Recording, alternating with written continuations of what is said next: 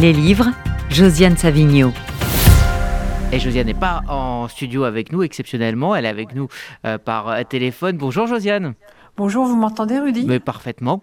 Ah bon, parce que j'ai toujours peur quand je suis pas avec vous. Alors voilà, j'ai lu un livre extrêmement émouvant d'un Italien qui s'appelle De vie. L'auteur s'appelle Emanuele Trevi. Il est publié aux éditions Philippe Ray. Il est traduit de l'italien par Nathalie Boer, qui est à la fois une excellente traductrice et par ailleurs romancière. Alors, je dois vous avouer que je ne connaissais pas cet Emanuele Trevi, bien qu'il ait déjà trois romans traduits aux éditions Actes Sud. C'est donc une découverte qui a été un vrai bonheur pour moi. C'est un livre qui a obtenu en 2021 le prix Strega. Vous savez que c'est l'équivalent italien du Goncourt. Et je vous lis juste quelques mots de la critique du journal La Repubblica. Un livre dont aucun mot n'est superflu par le meilleur écrivain de sa génération. En effet, aucun mot superflu. Un point de départ assez banal. Emmanuel Trevi avait deux amis proches, écrivains lui eux aussi, Rocco Carbone et Pia Pera. Le premier est mort à 46 ans en 2008 quand son scooter a percuté une voiture garée en double fil. Pia, elle, est morte en 2016 à 60 ans de cette horrible maladie, la maladie de Charcot. Et Emmanuel Trevi a décidé de les faire revivre. Ma mémoire, écrit-il, s'effrite en une série d'images semblables à un tas de photos jaillies d'un tiroir qu'on a renversé sur une table.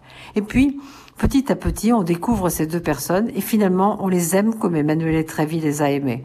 Pour évoquer Rocco, vient tout de suite l'idée d'infélicité. Au, nom des, au long des nombreuses années de notre amitié, dit Trévi, j'ai toujours souhaité à Rocco un peu plus d'insouciance. Alors je peux vous dire que insouciance, c'est un mot qui ne faisait pas partie du vocabulaire de Rocco. C'était un insatisfait chronique, en dépit d'un traitement éditorial convenable, dit Trévi. Il a toujours été publié, mais il ne semblait pas conscient que sa littérature, très exigeante, n'était pas faite pour le grand public. Quant à Pilla, c'était une sorte de Mary Poppins à l'envers, en rien pédagogique, dotée de dangereuses réserves d'incohérence et de susceptibilité. Et elle avait eu la malencontreuse idée pour son premier roman de réécrire Lolita du point de vue de la jeune fille, ce qui avait provoqué la fureur des descendants de Nabokov.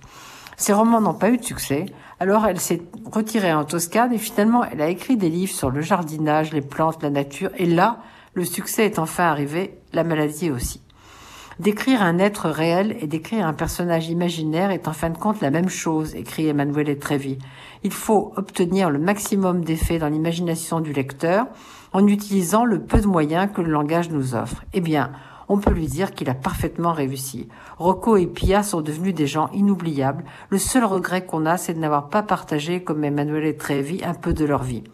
Ce livre, c'est plus un souvenir qu'un roman, mais c'est vraiment un magnifique texte de littérature. Ça s'appelle donc Deux vies. C'est publié aux éditions Philippe Ray et ça a enchanté mon week-end, Rudy.